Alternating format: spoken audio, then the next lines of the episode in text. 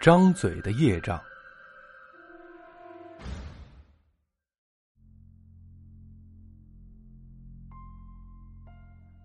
生而能言是人的福分，可这张嘴也是业障的第一关。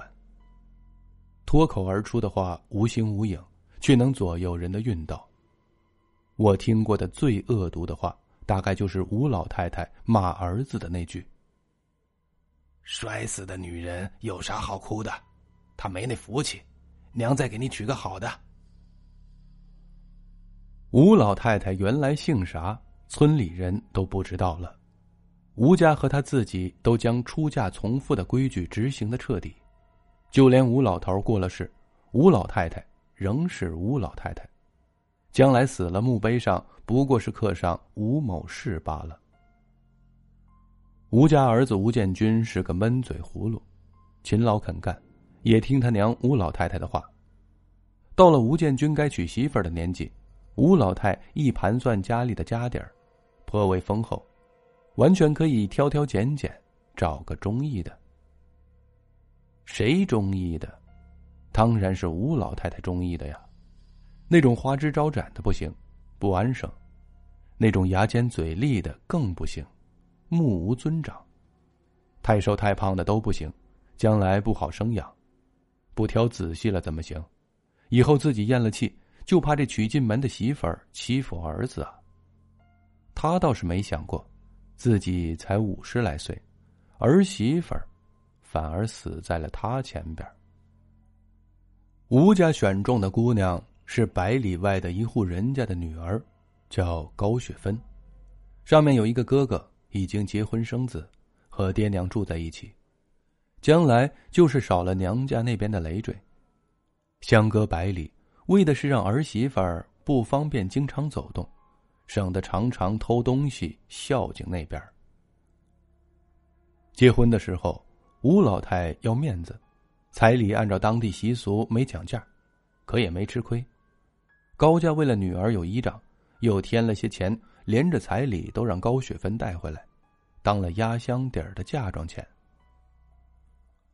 吴老太明里暗里要了几次，雪芬不善言辞，只说这钱他娘交代了。将来是要给孩子花的，谁也不能给，也不能动。为了这件事儿，吴老太心里堵着气，觉得当初咋就看走了眼。这个雪芬还是个犟头，得好好调教才行。他整天拽着儿子的耳朵嘀咕：“你这媳妇儿又懒又馋，你得管教，不然将来爬到你头上，你可要吃大亏呢。”儿子吴建军是个闷葫芦，听了他娘说啥也不往外倒，听得烦了就说农忙过去了，他趁着冬天去城里干活了。吴建军这一走，雪芬的苦日子便真的开始了。吴老太上了年纪，瞌睡少，夜里支棱着耳朵听儿媳妇那边的房门，早上天不亮就爬起来咳嗽，那是咳给儿媳妇听的。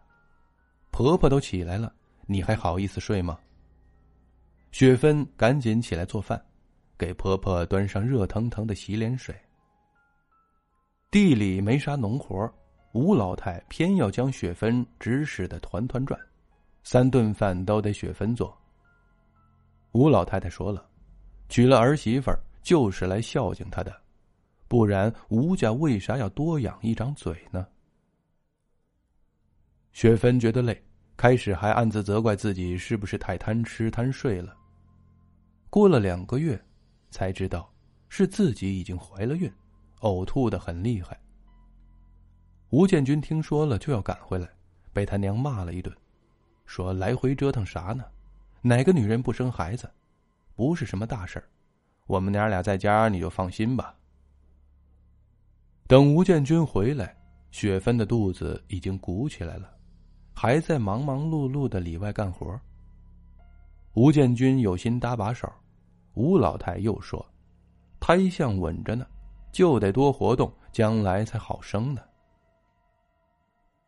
农忙开始后，吴建军说不用媳妇下地干活，怕村里人笑话。吴老太又想出来一招折腾他，他说儿子干活累，每天都要吃新鲜的肉菜，冰箱废电还不新鲜，早就拔下来不用了，让雪芬每日走上十来里地去集市上买。邻居看不下去，多少说了几句情，吴老太还不高兴了，一撇嘴说：“才七八个月，就装的像贵太太一样。”那时候我生建军时还在地里刨土豆呢，到家没一会儿就生了，我那包衣上还沾着土呢，不也长得这么结实？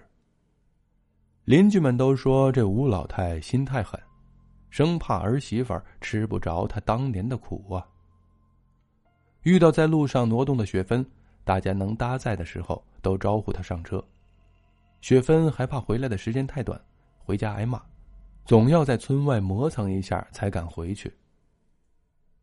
到了七八月份，家家户户都忙起来，顾不上雪芬了。结果雪芬就真出了事儿。他在离村子三里外的地方摔倒了，再也没爬起来，衣裤上全是血，脱手不远的地方还躺着那块要了他命的半斤猪肉。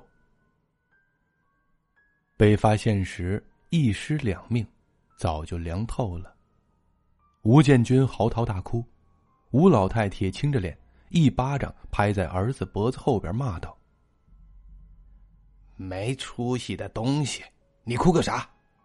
他带着咱家孩子还能摔死了，这是太神不保佑他，这个丧门星没这个福气。你别好了，保不住就不是咱家人，等娘再给你娶个好的来。”吴老太骂这话时，是在吴家院子里，雪芬的尸体就停在门板上。他刚骂完，院子里就刮起了一阵旋风，吹得每个人的脖颈都发凉。村里的太婆们赶紧来捂吴老太的嘴，说：“积点德吧，儿媳妇的魂还在呢。”吴老太拧着脖子，冲着雪芬的尸身呸了一声。那旋风就停了。吴老太很得意，说啥神啊魂的，我不信那个，他还有理了。雪芬下葬没多久，吴家和雪芬娘家闹了起来，为的就是那些嫁妆钱。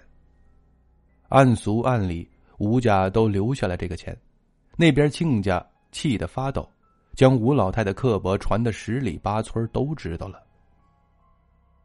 吴老太才不在乎，一年多的新媳妇死了，吴家反倒还赚了钱，有钱就再娶好的去。可是没想到，再娶会那么难。吴家的故事传得人人尽知，好人家的姑娘谁敢嫁他家呀？倒是有两户看在彩礼的份上卖姑娘的人家，先后和吴家定了亲。可定完亲，姑娘就开始上吐下泻。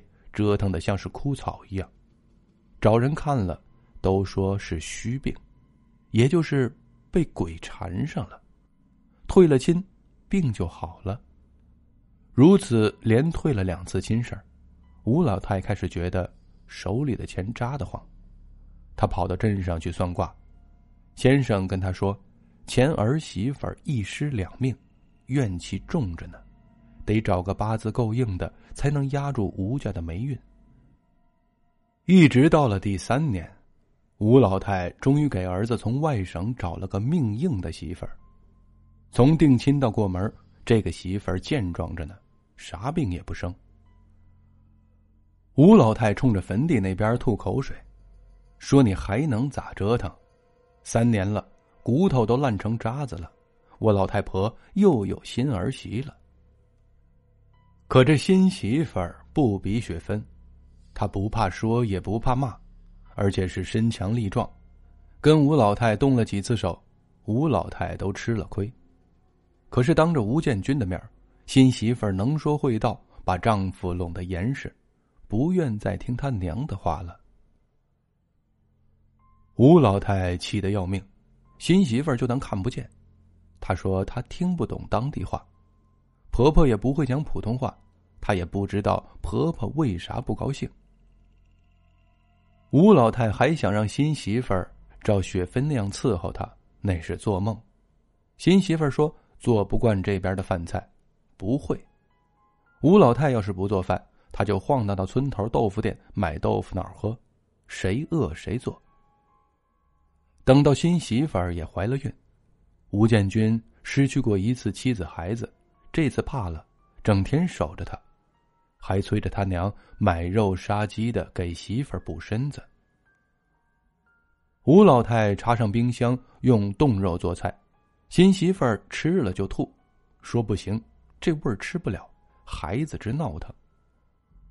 吴老太循着当年雪芬走的路，天天去买新鲜的肉。他边走边骂，一不留神踩在了石头上，摔在地上，一下就摔坏了盆骨。吴老太算是半瘫痪了，养好了也只能扶着墙自己上厕所，再也不能跳着脚骂人了。新媳妇儿大着肚子嚷嚷着婆婆净添乱。马上生孩子了，哪有钱给她买轮椅？自己走吧，活动活动，说不定骨头还长得快呢。到如今，吴家的孩子平安生了下来，吴老太的病还是那样，拖着慢慢的走，吃喝都要看儿媳妇的脸色。儿子还是个闷葫芦，只是这次是对准了他娘，看着媳妇怠慢老娘，他也不说啥。最多是亲自端碗饭给他。吴老太的屋里常常传出来哭嚎的动静，村里人也没有去劝她，都说当时她摔伤的地方就是前儿媳妇雪芬摔死的地方。这是雪芬的复仇，这是吴家老太太的报应呢。